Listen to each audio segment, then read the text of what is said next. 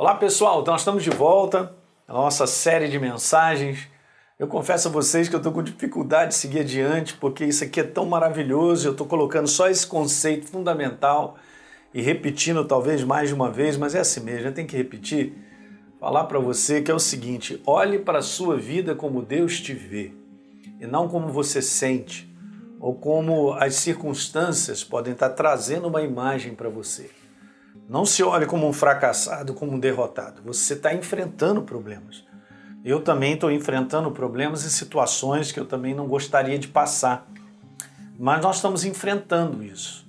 A gente está passando por isso, ok? Mas isso não pode gerar em você uma identidade. Isso aí não pode marcar você para que você se veja dessa forma. Você tem que se ver pela fé como Deus fez. Como Deus fez na cruz do Calvário, ele fez uma obra muito bem definida e todo aquele que crê, é muito legal, não coloquei esse versículo, mas está escrito lá em João capítulo 1, no verso 12, e a todos quanto receberam a Jesus, deu-lhes o poder de serem feitos, ó, filhos de Deus, a saber, aos que creem. Então, é algo que você assume por fé e eu tenho mostrado que a nossa identidade está em Cristo Jesus.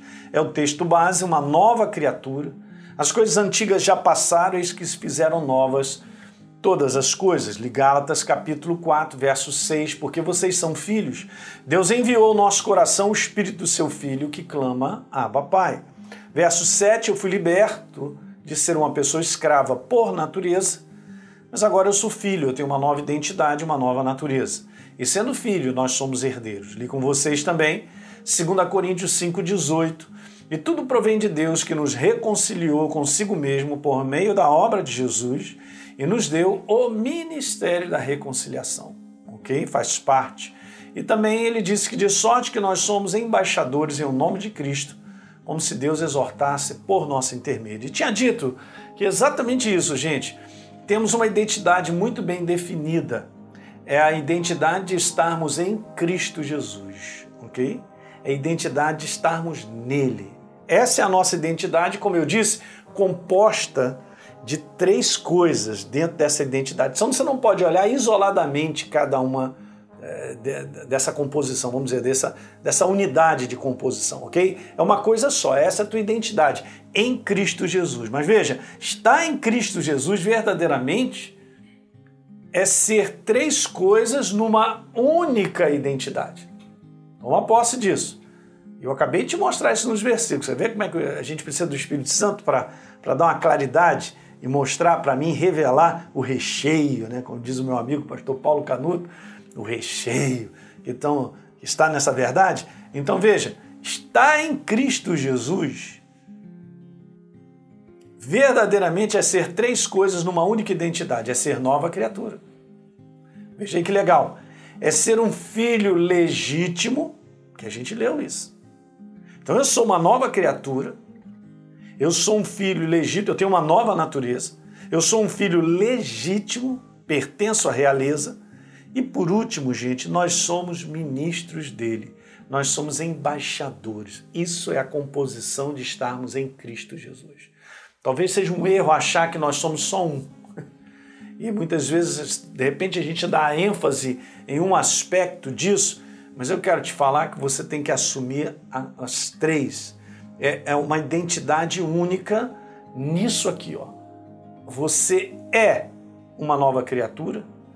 Eu sou e você um filho legítimo, pertencemos à realeza, meu Deus. E nós somos ministros, embaixadores de Deus, ou seja, representantes legais de Deus sobre a face da terra para cumprir um propósito. Aqui é a tua identidade. Por favor, toma posse disso todos os dias. Porque com base no crescimento, na consciência viva que o Espírito Santo te dá da sua identidade em Cristo, eu vou te falar, você vai saber se posicionar diante das situações que você enfrenta. Então eu quero te dizer isso aqui, ó. A nossa nova identidade, filho, está intimamente ligada à vitória de Jesus na cruz do Calvário. Se você me perguntar, pastor, mas é assim que Deus nos vê do nada? Não, não é do nada, não. Isso aqui era um plano B que ele tinha guardado, que levou milênios até acontecer verdadeiramente de o seu filho, por amor a mim e a você, vir a esse mundo em figura humana e dar a sua vida para que a gente pudesse ter essa identidade de estar em Cristo Jesus. Legal? Então, dá um like aí nesse programa de hoje, se inscreve no nosso canal, por favor, e deixe um comentário que é importante para todos nós. Diga de onde você está nos assistindo, compartilhe com seus amigos e eu vou lembrar a você aquilo que eu já venho falando aí embaixo. Tem um link na nossa descrição para que você possa dar um download desse e-book sobre a real identidade, se delecie, né?